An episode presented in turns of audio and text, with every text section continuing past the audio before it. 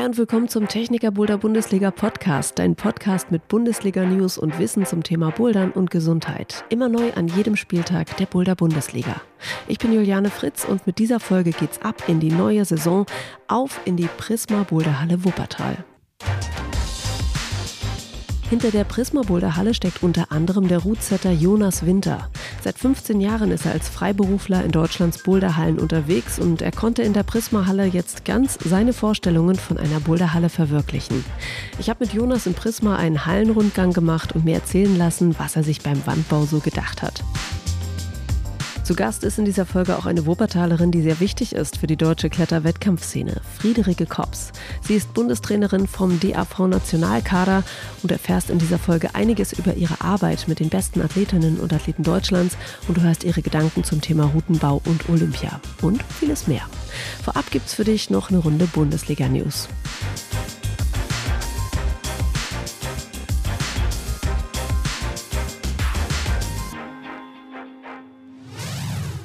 Gerade waren wir doch noch in Jena beim Bundesliga-Finale und jetzt sind wir schon wieder zurück hier im Techniker Boulder Bundesliga Podcast und wir können über die neue Saison reden mit Jakob. Hallo. Hallo Juliane, ich grüße dich. Habt ihr so ein Fazit für euch in der Bundesliga gezogen zum Finale? Was kannst du noch im Nachschlag dazu sagen?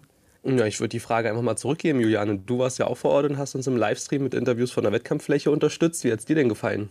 Mir hat es äh, gut gefallen, weil es vor Ort eine wunderbare Stimmung war in dem Park. Es sah wunderschön aus, erstmal, wenn man, wenn man da hingekommen ist, die große Bühne gesehen hat, ähm, wie nach und nach sich dann auch der Rasen da gefüllt hat mit Leuten. Die ganzen Athletinnen und Athleten, die man vorher in der Halle, Halle gesehen hat, die haben sich da langsam eingefunden und so gemütlich gemacht haben sie sich da auf der Wiese. Und ähm, ja, die Spannung war natürlich beim Wettkampf ganz toll, ganz groß gewesen, wie dann langsam die Sonne unterging im Park und die Stimmung aufging quasi. Die Dramaturgie hat zum Wetter gepasst. Ja, genau. Also das war äh, wirklich ein wunderbares, also spannendes wie auch irgendwie gechilltes, gemütliches Event gewesen. Das fand ich ganz toll, ja. Ja, also ich fand es auch total klasse. Über 3000 Zuschauer vor Ort, die da die Finalisten angefeuert haben. Vorher schon den ganzen Tag im Plan B mit über 400 Athleten. Am Ende die Routen perfekt aufgegangen. Also danke vielmals an Elaine, äh, Laney on the Rocks, Erik Heldmann und Tobias Dietler, die dort wirklich ein fantastisches Finale an die Wand geschraubt haben. Stefan Vogt war auch noch mit dabei für die erste Liga und als Tester. Also riesen Props an die drei bis vier Schrauber und Schrauberinnen. Die haben das wirklich äh, hervorragend gemacht. Das Halbfinale, die erste Liga Damen war da leider ein bisschen zu hart. Also leider viel zu hart, muss man schon sagen. Das Feedback nehmen wir aber mit und versuchen das im nächsten Jahr auf jeden Fall besser zu machen. Ja, und wenn ihr jetzt äh, Lust habt, vielleicht einfach mal die Routen ein bisschen nachzuerleben, dann könnt ihr natürlich einerseits in unseren Stream reinschauen. Den gibt es auf unserem YouTube-Kanal oder ihr schaut mal beim Ralf vorbei bei Grundkurs Bouldern. Der geht nämlich selber auch an die Wand, hat noch jemanden aus seiner Kletterhalle mit dabei zum Testen und äh, die testen mal die als normalos in Anführungsstrichen die Bundesliga-Routen. Mhm. Und äh, in, interessant ist auch, dass du dir jetzt die deutsche Meisterschaft gerade angeguckt hast. Du warst in Duisburg. Kannst du da mal ganz kurz erzählen, wie dein Eindruck war? Ja, gerne. Also da war ich wirklich äh, voll motiviert, direkt in Wettkampfstimmung äh, und wollte das jetzt auch mal als äh, Zuschauer nur äh, wahrnehmen und war wirklich mega happy. Duisburg hat da eine tolle Location ermöglicht. Die Finals äh, hieß das Großevent, unterschiedliche Sportarten zusammengemixt, die dort praktisch ihre Meisterschaften feiern konnten. Und der DRV hat sowohl mit dem Bouldern als auch mit dem Speedklettern haben sie dort ein tolles Event gehabt. Reini war wieder am Start. Es war schön, bekannte Gesichter zu sehen und auch auf der äh, Wettkampf Bühne am Ende bekannte Gesichter zu sehen. Gerade bei den Damen, Charlotte Schiefer, Jasmin Schröder, äh, natürlich Helene Wolf äh, haben wir dort im Halbfinale noch sehen können. Auch Helene dann wieder im Finale. Also äh, ähnliche Besetzung wie auch beim Bundesliga-Finale. Das war wirklich klasse. Tja, und bei den Herren, da konnte Jan Hoyer zeigen, was er kann, aber dass er eben auch geschlagen werden kann. Äh, aber auch da habe ich mich sehr gefreut, ihn auf beiden Bühnen sehen zu können. Also wirklich großes Lob an den DRV. Das war ein toller Wettkampf und äh, ich freue mich auch nächstes Jahr wieder vor Ort zuschauen zu dürfen. Und wir gucken jetzt, was es bei der Boulder Bundesliga denn in dieser Saison Neues gibt. Wir starten jetzt rein in Wuppertal in der Prisma Boulder Halle und Thema Nummer eins ist es machen noch mehr Hallen bei der Techniker Boulder Bundesliga mit. 13 anstatt bisher 11 Hallen. Und manche sagen, oh mein Gott, ich muss jetzt noch mehr an den Wochenenden zur Bundesliga fahren, um mitzumachen oder wie oder was. Jakob. Na, ich hoffe, wer das sagt, ist auch maximal motiviert, äh, wird von uns aber nicht gezwungen. Also es gibt 13 Hallen und äh, dafür vier statt zwei Streichergebnisse. Wir erhöhen also die Anzahl der Stationen um zwei, genauso wie auch die Streichergebnisse um zwei. Und das führt dazu, dass ich mir die Liga viel flexibler gestalten kann. Ich bin äh, deutlich freier äh, im Rumfahren, welche Stationen suche ich mir aus und kann dadurch kürzere Fahrtwege für mich ermöglichen. Soll also dafür sorgen, dass ihr tatsächlich weniger fahren müsst und da mehr Flexibilität habt. Mhm. Was mich sehr freut, ist, dass es den Deutschland Cup wieder geben wird, die Deutschland Cup-Reihe. An sieben Standorten gibt es dann jeweils an dem Kickoff-Tag abends einen spannenden Deutschland Cup-Wettkampf. Und der ist nicht nur ein Highlight für alle Leute, die vor Ort sind, sondern den kann man sich auch von zu Hause aus im Livestream anschauen. Und das war letztes Jahr schon richtig cool gewesen, weil so tolle Leute mitgemacht haben. Also da waren auch Hanna Meul, Jan Hoja, Yannick Floy, Helene Wolf, Lasse von Freier, Stascha Geo, Daria Nesterenko und ganz, ganz viele mehr. Ich kann sie gar nicht alle aufzählen. Ist irgendetwas anders in dieser Saison beim Deutschland Cup? Ja, also ein bisschen hat sich geändert. Äh, du wirst dich erinnern, wir hatten ja letztes Jahr als Belohnung praktisch für die Erstplatzierten jeweils eine Wildcard für das äh, Finale am Anfang der Saison ausgeschrieben. Mhm. Das haben wir im Laufe der Saison ein bisschen geändert, haben das auch mit den potenziellen Finalisten geklärt gehabt, dass das für alle in Ordnung ist, dass es doch nicht direkt ins Finale geht, sondern eben äh, mit einer guten Punktzahl ins Halbfinale. Wir haben aber auch viel Feedback bekommen und auch selber gemerkt, dass hier diese Durchmischung vom Deutschland Cup, vom Tagesfinale und dem Finale der Techniker Boulder Bundesliga am Ende der Saison doch nicht ganz gelungen ist. Deswegen wird es dieses Jahr keine Wildcard direkt fürs Finale geben. Äh, wir hoffen aber, den Athleten und Athletinnen, die dort Punkte sammeln im Deutschland Cup, auch am Ende der Saison doch noch ein anderes Highlight auch bieten zu können. Also das ist noch offen, äh, da wird noch ein bisschen was ausdiskutiert, ähm, aber ich denke, für alle Athleten lohnt sich jeder Deutschland Cup auch einzeln. Nicht nur, weil wir das Preisgeld erhöhen konnten auf insgesamt 6.600 Euro pro Spieltag. Also der erste kann mit 1500 Euro nach Hause gehen und auch bis Platz 6 gibt es immer noch 100 Euro. Das ist so, dass sich zumindest die Fahrt lohnt. Und neben dem erhöhten Preisgeld gibt es auch eine neue Punkteverteilung. Es gibt nicht nur Punkte für Platz 1 bis 6 für den Deutschland Cup, sondern Punkte bis Platz 10, so dass also auch die Leute, die jetzt knapp vielleicht am Finale vorbeigerutscht sind, trotzdem im Deutschland Cup Gesamtranking mit dabei sind und ihre Punkte bekommen. Okay, also die gute Nachricht ist auf jeden Fall, der Deutschland Cup wird wieder stattfinden. Es gibt ein paar kleine Änderungen. Manches ähm, können wir jetzt noch nicht bekannt geben, werden wir noch bekannt geben. Spannend ist für mich jetzt auch, wen erwartet ihr denn dieses Jahr? Wer wird denn kommen vielleicht auch vom DAV-Nationalkader oder von den Landeskadern? Ja, also neben den Leuten, die auch in der vergangenen Saison schon erleben konnten, was das für ein tolles Event ist, dass es sich lohnt, hoffen wir natürlich, dass ja aus allen Landeskadern und Bundeskadern die Leute auch den Deutschland Cup wahrnehmen und äh, nutzen für sich. Das ist einfach mehr als eine Wettkampfsimulation. Das ist ein Wettkampf unter äh, echten Bedingungen mit einem Stream, äh, mit einer Bühne für alle, die dort performen, mit einem tollen Preisgeld mit einzigartigen Bouldern, äh, mit regelmäßigen Wettkämpfen. Die Deutschlandcups finden zu jedem zweiten Spieltag ab der kommenden Saison statt, überall in Deutschland verteilt. Also da ist wirklich ein grandioser Wettkampf geschaffen für viele, viele Teilnehmer und wir hoffen, dass dort auch äh, natürlich die Landeskader, die Leistungsleute diese Fläche auch für sich nutzen. Also herzliche Einladung an alle, kommt vorbei, testet es aus und lasst euch überzeugen vor Ort. Dann vielen Dank dir erstmal, Jakob, für alles Neue jetzt bei der Techniker Boulder Bundesliga in dieser Saison. Und es geht jetzt rein in die Folge mit einem Hallenrundgang durch die Prisma Boulder Halle. Ciao, Jakob. Viel Spaß dabei. Tschüss.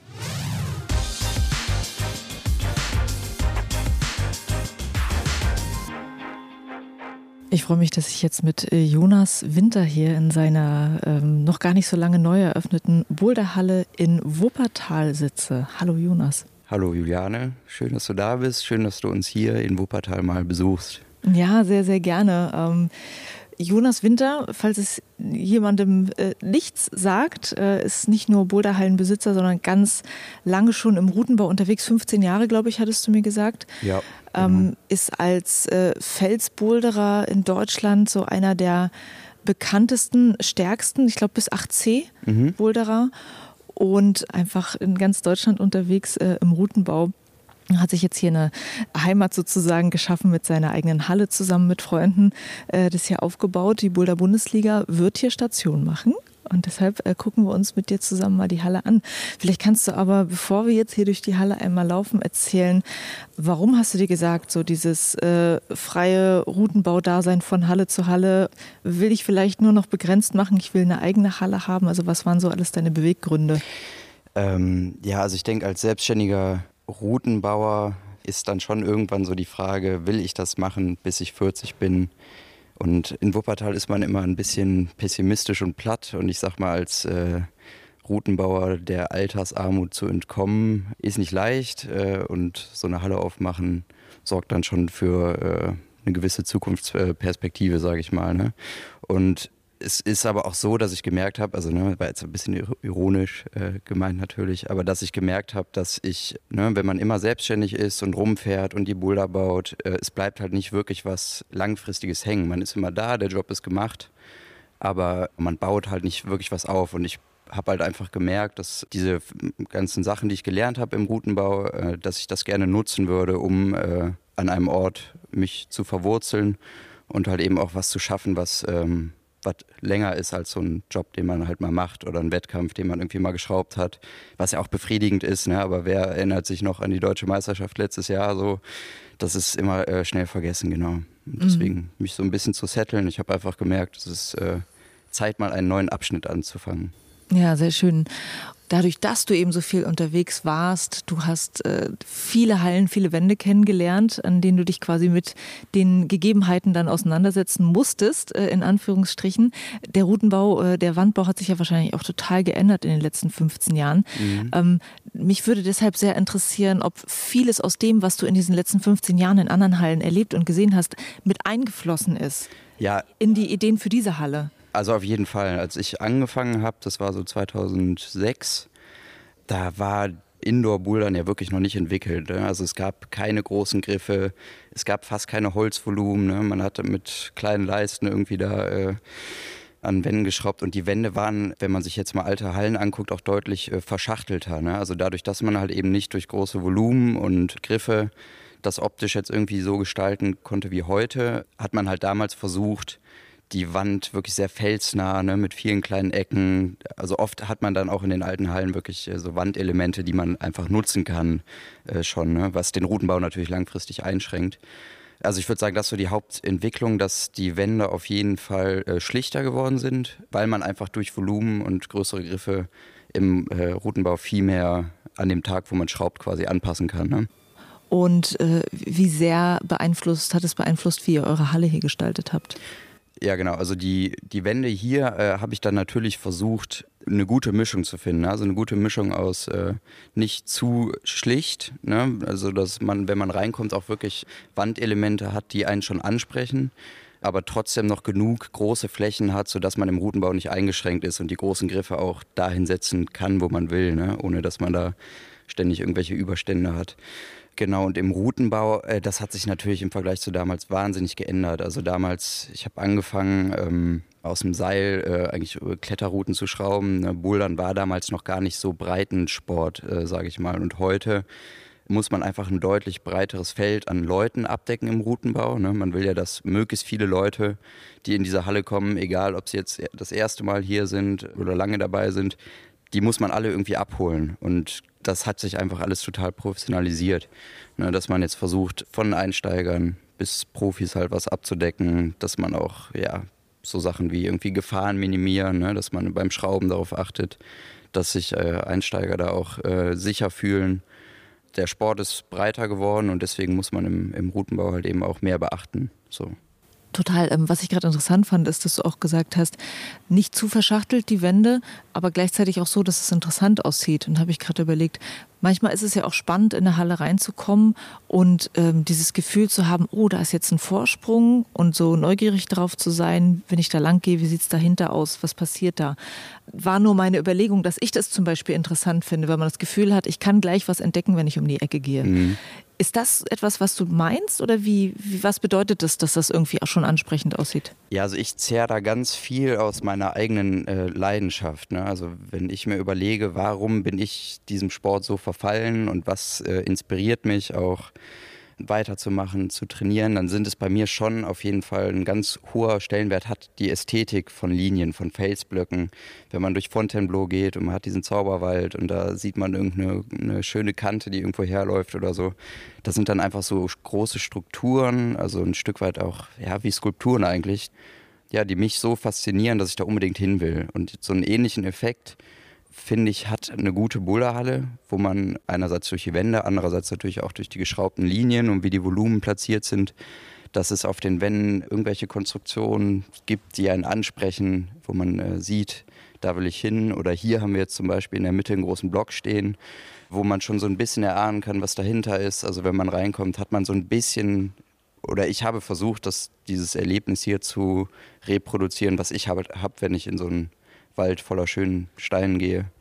Und ich denke, man merkt das auch. Ich merke das im Routenbau, wenn man ähm, eine Wand hat, wo klare Linien sind, dass das die Leute auch mehr anspricht, als wenn man eine Wand hat, die halt voll Konfetti, nur kleine Griffe und verteilt sind. Also ich denke schon, dass der ästhetische Aspekt, selbst wenn die Leute manchmal nicht genau sagen können, warum sie jetzt da hingehen, dass das schon einen riesen Stellenwert hat. Mhm. Okay, wollen wir uns das mal konkret angucken? Also hast du bestimmte Wandteile hier in der Halle, wo du sagst, hey, äh, darüber könnte ich jetzt was erzählen, warum ich es so und so gemacht habe? Ja, also wir sind ja hier vorne jetzt direkt im Eingangsbereich an unserem Tresen, mhm. der auch so platziert ist, dass man, wenn man da sitzt, äh, wirklich viel sehen kann und ja. den Leuten auch beim Klettern zugucken kann. Was auch ein potenzieller Ort fürs Deutschland-Cup-Finale ist. Ja, richtig, genau. Ja. Da habe ich schon auch bei der Konzeption so ein bisschen drüber nachgedacht, dass man hier natürlich auch Wettkämpfe machen will. Deswegen genau. braucht man einen Bereich, wo alle sitzen können wo man genug Platz hat, äh, schöne Linien zu bauen. Und, und wo man wahrscheinlich auch Platten wie Überhänge alles irgendwie im Mix vorfindet, oder? Genau. Und mir war es halt wichtig, ich merke das oder ich habe das so aus Erfahrung, die, die Boulderhallen, die mir richtig gut gefallen, die haben immer so einen Wandabschnitt, den man wirklich so ein bisschen wie die Logo-Wand quasi ist, ne? oder wo man sagt, das steht jetzt auch wirklich da. Und bei uns habe ich hier dieses Prisma quasi entworfen. Also man sieht das so ein bisschen, dass es so ein Diamant ist dass man halt irgendwas hat, wo man, wenn man reinkommt, direkt sieht, ah, okay, ich bin hier im Prisma und ich bin nicht in irgendeiner anderen. Mhm. Also genau, dieser überhängende Part hier vorne, direkt an der ersten Wand, wenn man reinkommt, äh, hat diese Prisma-Form. Siehst du jetzt, wo du sagst, fällt es mir auf? Ja. ja, gut, gut versteckt hier. Alles klar. Also äh, wenn wir uns dann äh, das Finale äh, angucken, dann äh, fangen wir hier sozusagen an. Also ich finde das wichtig, wenn man in der Halle reinkommt, dass das Boulderherz auf jeden Fall anfängt zu schlagen. Mhm. Deswegen der Eingangsbereich ist, ist mit der wichtigste. Hier muss man auch am schönsten, also optisch am schönsten schrauben, weil mhm. hier kommst du rein, die siehst Genau, und hier werden ja. wir das Finale dann auch äh, schrauben. Wollen wir dann nochmal äh, reinlaufen hier hinter dem Block? Mhm. Willst du da noch was äh, zu erzählen? Ja, klar, können okay. wir machen. Also jetzt gehen wir hier an dem Prisma vorbei in den Durchgang zwischen Block und der Wand hier ist auch äh, was, wo ich wirklich darauf geachtet habe, dass man zwischen den Wänden genug Platz hat. Weil mhm. mir fällt das auch in vielen Hallen auf, dass man versucht, möglichst viel Wandfläche da irgendwie reinzuquetschen. Und ne, also hier kann man einfach in der Mitte sitzen. Was halt auch wichtig ist, beim Boulder muss man einfach sitzen. Das ist einfach ein anstrengender Sport. Da ja. müssen sich die Leute auch mal auf die Matte setzen können, ohne dass sie in der Fallzone sind. Genau. Ja, das, das war mir sehr wichtig, genau. Ja, und hier haben wir ähm, einen großen plattigen Abschnitt. Finde ich auch schön, dass es einfach äh, viele plattige Abschnitte sind. Ich glaube manchmal auch, es gibt einfach wenig Auswahl an Plattenbouldern, weil es zu wenig Wände dafür gibt manchmal in Hallen. Ja, ähm, ich denke auch. Also ich merke das einfach, dass im erstmal, wenn man Anfänger ist, hat man auf der Platte einfach deutlich länger Spaß als mhm. im Überhang. Also ich kann das hier beobachten, wenn Leute noch nicht so lange bouldern und die gehen in den Überhang, die sind nach einer halben Stunde halt platt. Mhm, ja, genau. Das ist halt einfach eine, eine, Belastung, die man nicht gewohnt ist.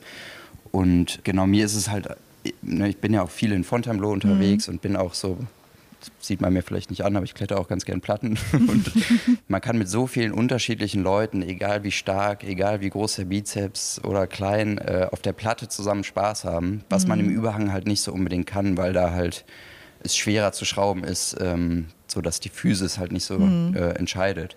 Und ich sehe das hier auch ganz oft, dass wenn da die Plattenboulder irgendwie äh, eine gute Schwierigkeitsverteilung haben, da können einfach Leute viel länger zusammen rumbasteln das ist einfach, finde ich, wichtig, den Leuten zu zeigen, dass es hier nicht nur um, dass es kein Kraftsport ist, kein reiner. Mhm. Und führt auch dazu, dass in der Szene nicht so diese Macho-Überhang-Boulderer durchsetzen und auch mal das Ego so ein bisschen von denen ja. äh, runter runtergeschraubt wird, sag ich mal. Ja, ja, sehr schön. Ist mir gestern auch aufgefallen. Ich war ja gestern schon hier, habe ein bisschen was probiert bei 30 Grad. Ja, nicht die besten nicht Bedingungen für die Top-Performance. viel probiert.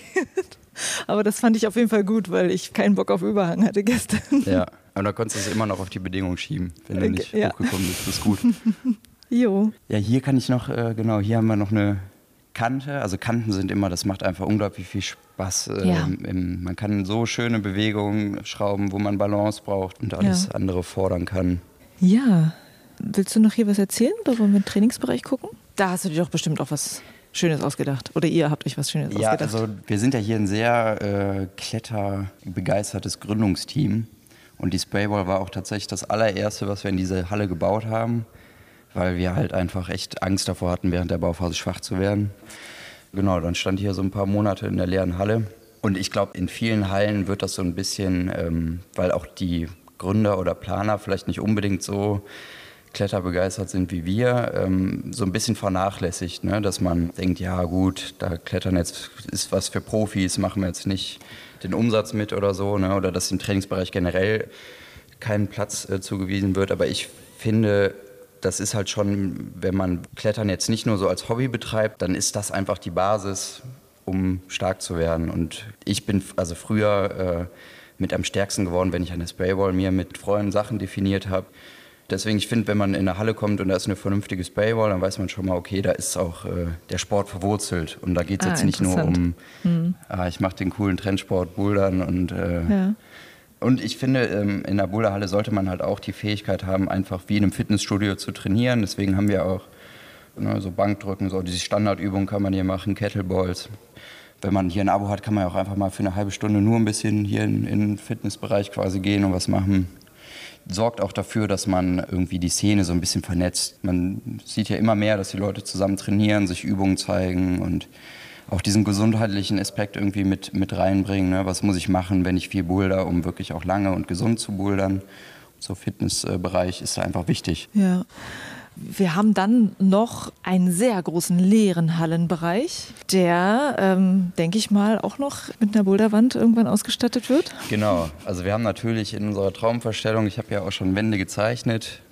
Wir sind alles arme Routenschrauber gewesen vorher, hatten nicht unendlich Geld, dann auch noch während Corona. Und deswegen haben wir halt eben das nur verwirklichen können, dass wir halt einen Teil erst ausbauen. Ne? Also es ist mhm. immer noch eine, eine, Halle, wo auf jeden Fall genug Leute Spaß haben können, aber hier ist jetzt einfach noch Möglichkeit zu wachsen auf jeden Fall.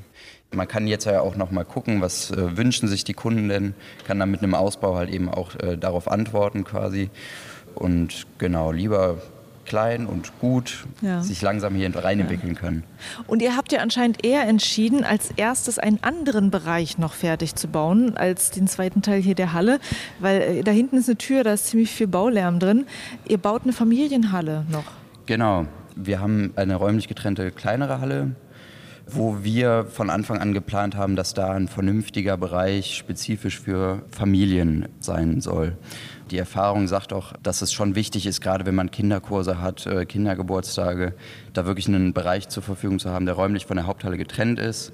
Aber auch meine Vision ist es auch, einen Bereich zu schaffen, wo Eltern mit ihren Kindern zusammen bouldern können wo wir dann halt eben auch spezifisch für Kinder ähm, auf die Größe der Kinder angepasste wirkliche Boulder bauen können. Also es soll jetzt kein Spieleparadies werden. Da werden dann auch normale Boulder hängen, mhm.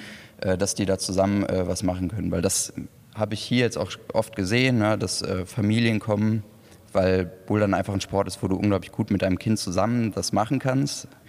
Genau, und dieser Kundschaft quasi hier einen Ort zu bieten, wo die das machen können, das ist so mhm. unser Plan hier. Ja. Und ansonsten, also Kinderhalle ist ja der Plan, dass es bis zur Boulder-Bundesliga ähm, fertig ist, wenn die Boulder-Bundesliga hier ist. Da habt ihr jetzt noch ein bisschen einen Monat Zeit. Ne? Easy. Easy. Und äh, wenn du jetzt schon mal nach einem halben Jahr so ein Fazit ziehen kannst, ähm, war es eine gute Idee, das hier aufzumachen? Oder ist es dann doch mehr Stress, als du dir vorgestellt hast?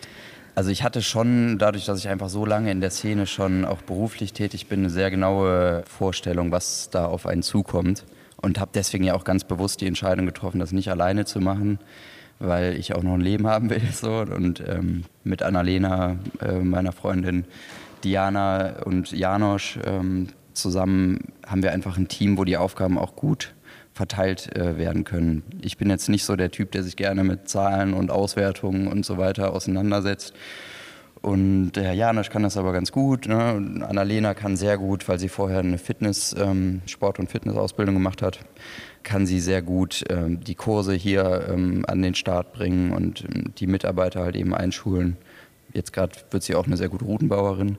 Da haben wir einfach äh, klar die Bereiche eingeteilt und deswegen ist die Belastung natürlich psychologisch deutlich höher, als ich jetzt irgendwie vorher hatte als selbstständiger Routenbauer, wo man dann einfach, wenn der Job getan ist, nach Hause fährt. Aber es, es wird immer besser und mhm. ich gehe davon aus, dass es der Trend anhält. Ja. ja. Und du hast gerade schon was angesprochen. Also äh, deine Freundin äh, fängt jetzt auch hier mit Routenbau an.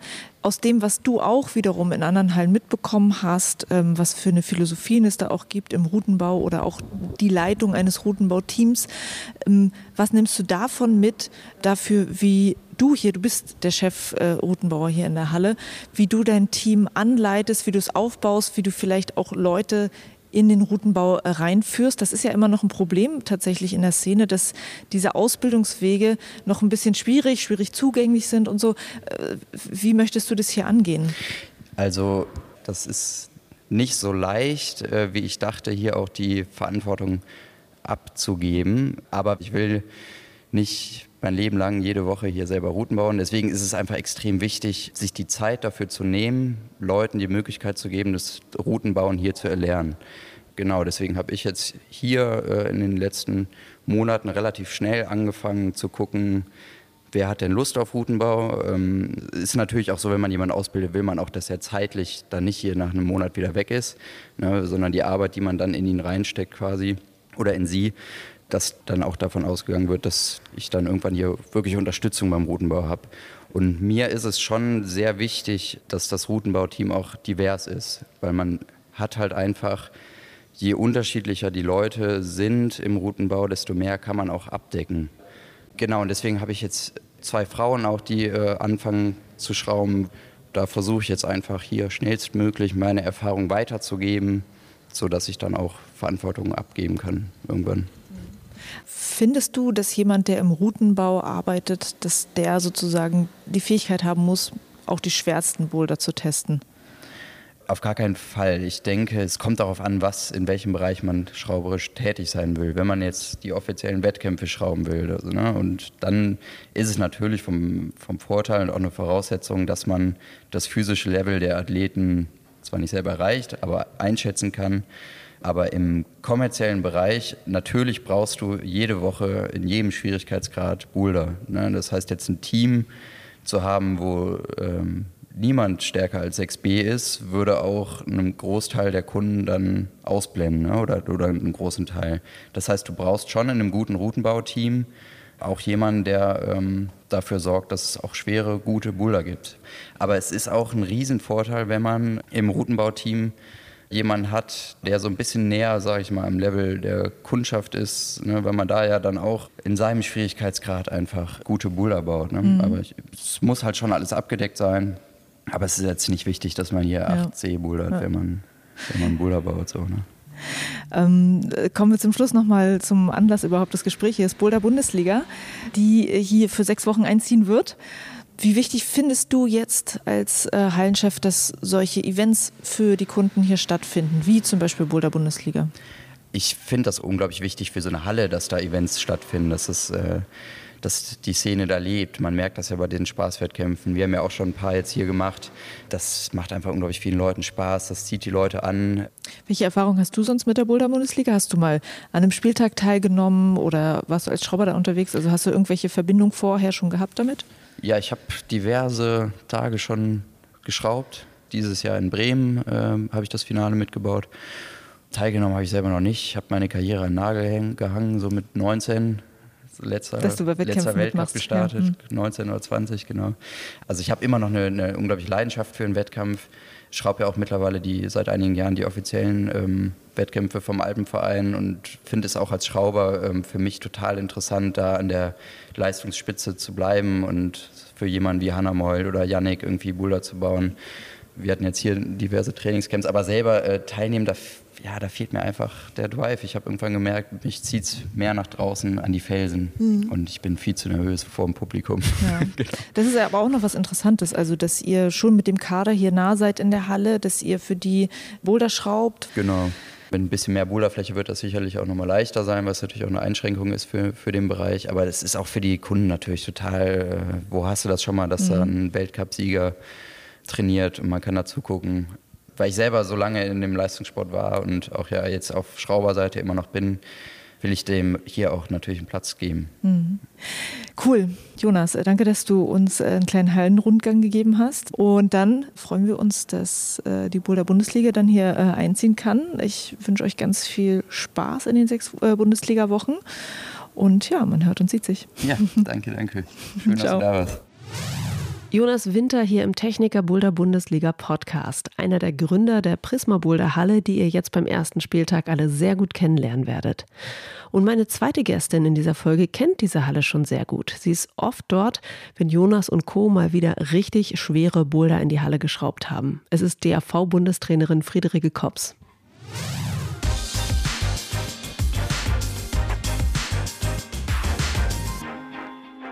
Friederike, du bist beim DAV am Stützpunkt Köln Trainerin unter anderem für Hannah Meul und Yannick Flouet und du hast viele Jahre den Kletternachwuchs trainiert. Und ein äh, interessanter Sidefact noch dazu, du hast deine Karriere als Trainerin in Wuppertal begonnen und wir nehmen jetzt einfach mal diesen Boulder Bundesliga Standort in Wuppertal als Anlass, mit dir zu reden. Also, hallo Friederike. Mm, hallo Juliane. Ich freue mich und fühle mich gebauchpinselt, dabei sein zu dürfen. Sehr schön. Ähm, falls manche verwirrt sind, ähm, so im Team nennt man dich, glaube ich, Fritze, ne? Das ist richtig. Genau, also Friederike ist gleich auch die Fritze, von der ihr vielleicht schon mal gehört habt. ähm, das ist gerade eine sehr aufregende Zeit. Du hast gerade schon gesagt, äh, jetzt sind gerade einige Athleten in Briançon und da ist gerade Qualifikation und du fieberst da jetzt von Köln aus mit. Und noch ein großes Event wartet gerade auf uns. Und zwar, einige deiner Athleten stecken auch in der Vorbereitung für die Kletterweltmeisterschaft in Bern. Was hast denn du da im Moment so alles noch zu tun? Ja, also die Arbeit hängt nicht nur an mir alleine, glücklicherweise. Wir sind ja ein gut aufgestelltes Trainerteam. Hm. Und so versuchen wir das Team, was zur WM geht, gemeinsam vorzubereiten. Ich konzentriere mich in den Augenblicken, wo wir alle hier in Köln sind, auf die Athleten in Köln, sprich Hanna und Yannick und ja, so in den letzten Zügen der Vorbereitung geht es meist darum, vor allen Dingen nochmal das richtige Körpergefühl und das richtige mentale Gefühl zu erzeugen. Sprich, ähm, das, was sich für die Athleten jetzt noch am sinnvollsten und besten anfühlt, zu verstärken. Ja jetzt in den letzten Tagen da nochmal irgendwelche großen Schwächen aufarbeiten oder nochmal richtiges Ausdauertraining zu machen oder so, macht in meinen Augen relativ wenig Sinn, sondern wirklich zu gucken, okay, was tut jetzt dem Athleten wirklich gut, um mit einem guten Gefühl in den Wettkampf starten zu können. Ja, was können denn das manchmal für Sachen sein? Also so, man hört zum Beispiel, dass manche Leute Energie daraus ziehen, nochmal an Fels zu gehen oder so. Sind das solche Sachen? Genau. Die Hanna hat jetzt beispielsweise nach ihrem letzten Wettkampf in Chamonix zwei, drei Tage Urlaub in Italien noch gemacht und da nochmal alle Tanks aufgefüllt. Und der Yannick, der fährt nächste Woche zum Alex Megos zum Beispiel, um da noch ein paar Tage vor unserem gemeinsamen WM-Camp, was dann in Augsburg stattfindet, mit dem Alex zu trainieren. Und ja, dann individuell gucken, ein bisschen mehr Fluss ins Klettern bringen zum Beispiel oder ähm, nochmal Commitment-Züge machen. Das kommt eben ganz drauf an, was, was gerade bei wem Thema ist. Ja, und es geht ja bei dieser Weltmeisterschaft um die Tickets für Olympia auch. Und ich denke mhm. mal, gerade Yannick und Hanna, die haben da ziemlich gute Chancen und sind bestimmt ganz schön aufgeregt. Deshalb, wie geht's denn dir damit? Aus äh, Sicht der Trainerin-Rolle kann ich nur sagen, ich bin bestimmt mindestens genauso aufgeregt. Mhm. bin wirklich super gespannt, wie, wie es dann letztlich läuft. Ich, was ich zu den Athleten immer sage, das gilt dann in dem Moment auch für mich, let it be a surprise party. Wir können das äh, Resultat am Ende nicht bestimmen. Da haben wir leider keine Kontrollmöglichkeiten. Da gibt es zu viele X-Faktoren, die da noch mit reinspielen. Insofern, ja, versuche ich genauso wie die Athleten hoffentlich dann mich einfach genau jetzt auf die, die richtigen Aktionen, die richtigen Worte, die richtige Vorbereitung eben einzustellen und in dem Moment das Richtige zu machen, damit das Resultat dann hoffentlich das wird, was wir uns alle wünschen. Ja. Und wie bewertest du dieses neue Wettkampfformat Bouldern und Lead? Also bei den letzten Olympischen Spielen war es ja diese Disziplin mit Speed noch dazu. Jetzt ist es nur Bouldern und Lead, was ja ähm, für viele der Athleten, auch jetzt mit denen du trainierst, eigentlich mehr die Kerndisziplin sind. Was glaubst du, was diese Veränderung jetzt für den Wettkampf bedeutet? Also aus äh, Sicht der Athleten Hanna und Yannick glaube ich, das Format passt wirklich, wie du gerade auch selber gesagt hast, ziemlich gut. Ist gut auf die beiden zugeschnitten ich glaube auch keiner von beiden könnte sich so ganz leicht nur für eine Disziplin entscheiden und sagen, ich mache jetzt Vollcommitment nur ins Bouldern oder nur ins Lead. Insofern, äh, weil sie beides gerne machen und gut können. Insofern ist das auf, auf die Athleten, und ich denke, das trifft nicht nur auf die beiden zu, sondern auf viele Athleten ist das Format ganz gut zugeschnitten wie es sich dann letztlich ausgeht, auch in Bezug auf das Ranking, weil da ja Punkte zu addiert werden und daraus wird dann das Ranking erstellt, wird sich in der Realität noch zeigen. Da haben wir noch nicht so viel Erfahrung äh, mit Wettkämpfen, die in dem Format eben stattgefunden haben. Ja. Deshalb wird Bern jetzt auch spannend.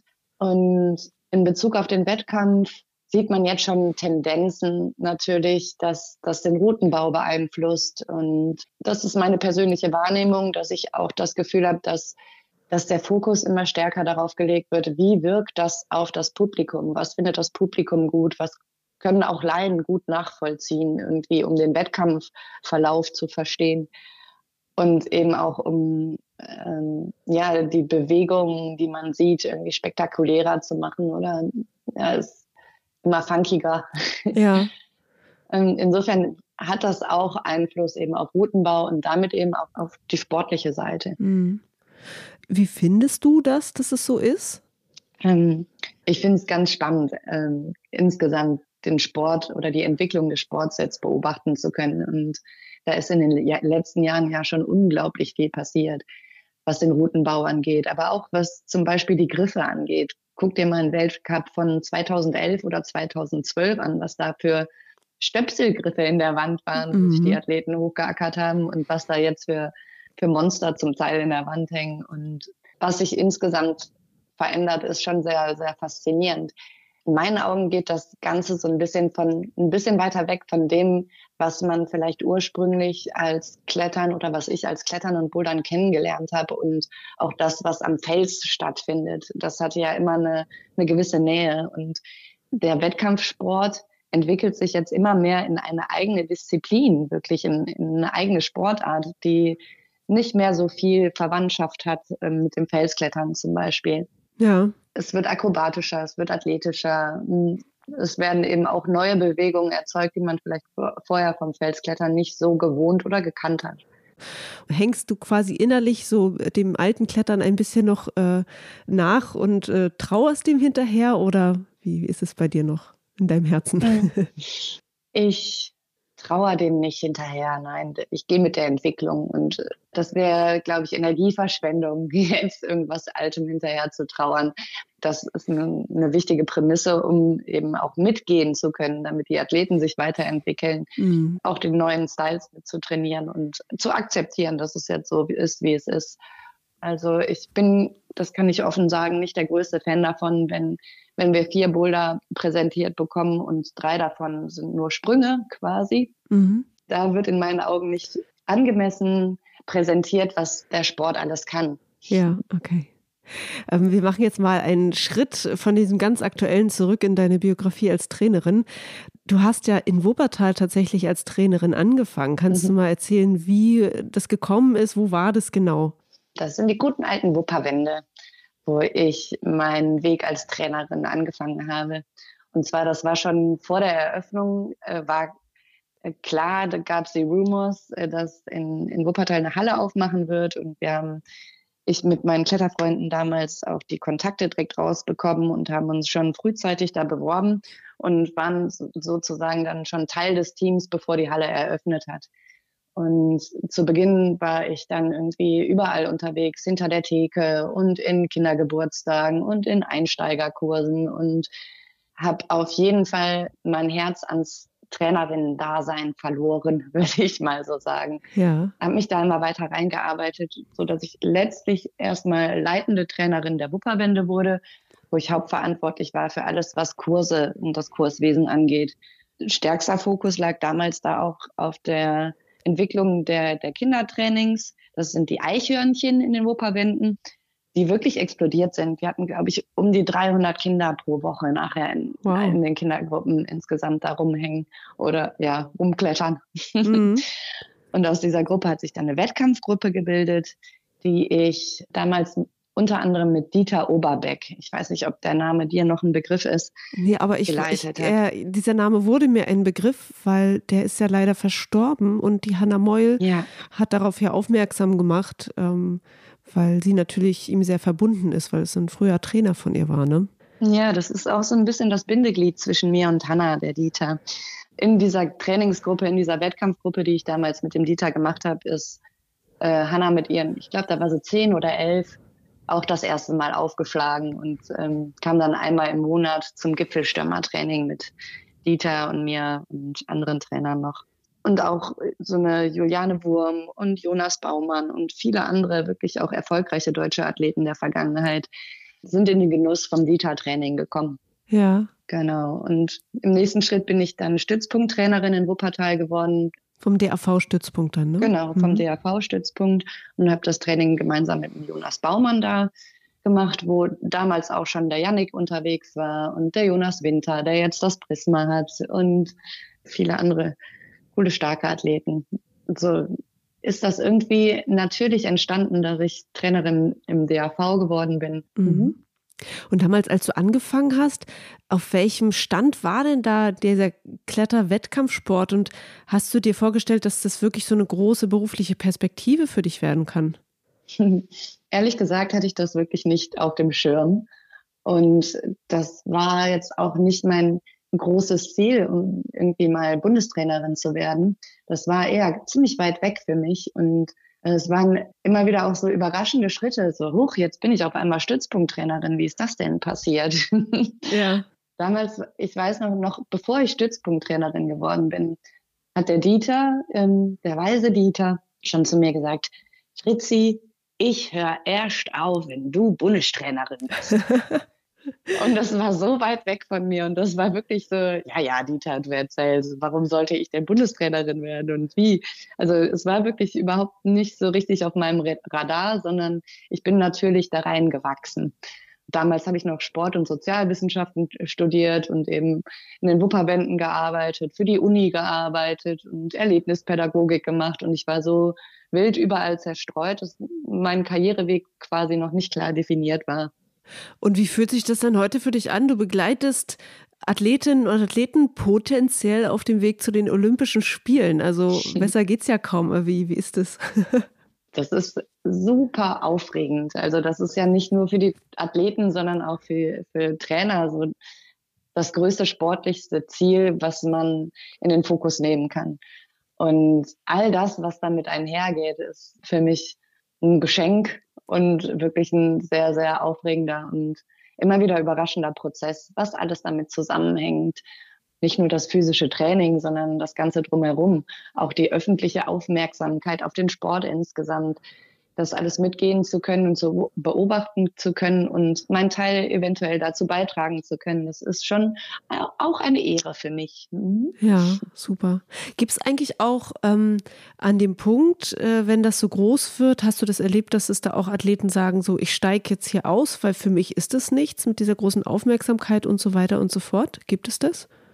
Mm, mir fällt gerade kein konkretes Beispiel ein, was was jetzt genau das irgendwie thematisiert oder wo jemand gesagt hat, so das wird mir alles zu viel, deshalb mache ich das nicht. Ja. Ich glaube aber schon, dass das auf viele Athleten einen großen Einfluss hat. Ähm, am deutlichsten spüre ich es natürlich bei Hannah, mit der ich wirklich auch das engste Training habe, die ich am engsten im täglichen Training begleite, wie das wirken kann. Und zwar, dass man einfach Erwartungshaltungen von außen spürt und die natürlich auch nach Möglichkeit gerne erfüllen will. Und da einen Weg zu finden, diesen gefühlten Druck in eine Motivation und in eine Power und eine Kraft zu transformieren, eben, dass sich das nicht als negativer Druck auswirkt und Erwartungshaltungen per se sind oft mit Spannung und Druck, gehen oft mit Spannung und Druck einher. Ja. Dass man es da schafft, den Schalter umzulegen und zu sehen, okay, dass so viele Menschen an mich glauben, dass so viele Menschen hinter mich stehen und es cool finden, was wir und was ich hier mache, das pusht mich und das bestätigt mich. Mhm. Und das mit aufzunehmen ins Training und in die Arbeit mit den Athleten ist super spannend. Ja, da sprichst du auch einen Punkt an, den ich ja auch so interessant finde, weil natürlich, wenn ich an Trainer, eine Trainerin denke, denke ich erstmal, das ist jemand, der begleitet jemand im sportlichen Sinne. Aber es geht natürlich auch um genau die Dinge, die du gerade gesagt hast, dass jemand dann mit so einem Erwartungsdruck zu kämpfen hat. Und wie geht man damit um? Was merkst du, das war jetzt ein, ein Beispiel schon gewesen, was an äußeren Faktoren auf diese Athleten dann einprasselt und was sie natürlich vielleicht pusht oder auch hindern kann, besser zu werden. Ähm, was gibt es noch im Leben von Athletinnen und Athleten jetzt außerhalb diesem sportlichen Bereich, was manchmal hinderlich sein kann oder was sie weiterbringen kann? Oh, da gibt es so viele Faktoren. Das Leben an sich zum Beispiel. ähm, und bei uns fängt es schon an irgendwie mit den Trainingsbedingungen natürlich. Wir haben keine eigene Trainingsstätte, das heißt, wir sind immer angewiesen auf das Training in Hallen, wo auch Breitensportler unterwegs sind. Das heißt, für uns ist es immer ein Kompromiss zwischen Leistungs- und Breitensport. Und das ist, das führt oft dazu, dass wir im Prinzip nicht die Fläche und den Raum haben, Boulder und Routen zu bauen oder bauen zu lassen, die das Niveau abfragen, was die Athleten drauf haben müssen. Weil das bedeutet viel Platz, den die Breitensportler dann nicht mehr haben. Und kommerzielle Hallen sind davon abhängig, das Geld der Breitensportler zu bekommen. Insofern ist das schon das erste Hindernis, mit dem Athleten irgendwie umgehen müssen, in einem Raum zu trainieren, der nicht per se für den Leistungssport gemacht ist. Und das bedeutet A, immer wieder kreativ werden, bedeutet B auch, sich zum Beispiel an Tagen, wo man sich jetzt nicht topfit fühlt, immer wieder auch einem Publikum ausliefern zu müssen. Das heißt, wenn ich mal schlecht drauf bin und habe schon den, den dritten Trainingstag in Folge und will eigentlich jetzt nur noch irgendwie das letzte rausholen, und weiß, dass ich die schwere Route, die in der Wand hängt, die 10 vielleicht jetzt nicht mehr durchsteigen werde, hängen da 10, 20 Leute hinter mir im Rücken und erwarten aber, dass ich die jetzt wieder kletter. Schon allein da fängt es manchmal an, dass man damit dealen muss, okay, wie, wie kann ich mein Training jetzt so gestalten, dass ich meinen Raum habe, stark zu sein und auch schwach zu sein. Ne? Ja, daran habe ich noch gar nicht gedacht. Das stimmt natürlich, wenn man äh, da keine quasi Halle hat, die nur für Wettkampfathletinnen und Athleten da ist, ist das ein Problem. Mhm. Aber das ist äh, auch ein Link jetzt gerade natürlich zum Jonas Winter und mhm. der Prisma Boulder Halle, weil in dem Interview, äh, was ich auch mit ihm geführt habe, hat er ja gesagt, dass er auch in der Prisma Boulder Halle versucht, für euch, für euer Training Boulder zu setzen, aber dass es natürlich auch nicht in einem riesigen Ausmaß möglich ist. Aber das Schöne ist ja bei ihm, dass er ursprünglich auch mal im Wettkampfsport unterwegs war. Mhm. Äh, und solche Verbindungen sind ja sicherlich wertvoll für euch. Wie ähm, schlagen wir mal den Bogen quasi zu seiner Halle? Ähm, wie findest du die neue Wuppertaler Halle? Ja, da kriege ich schon Gänsehaut bei der Frage.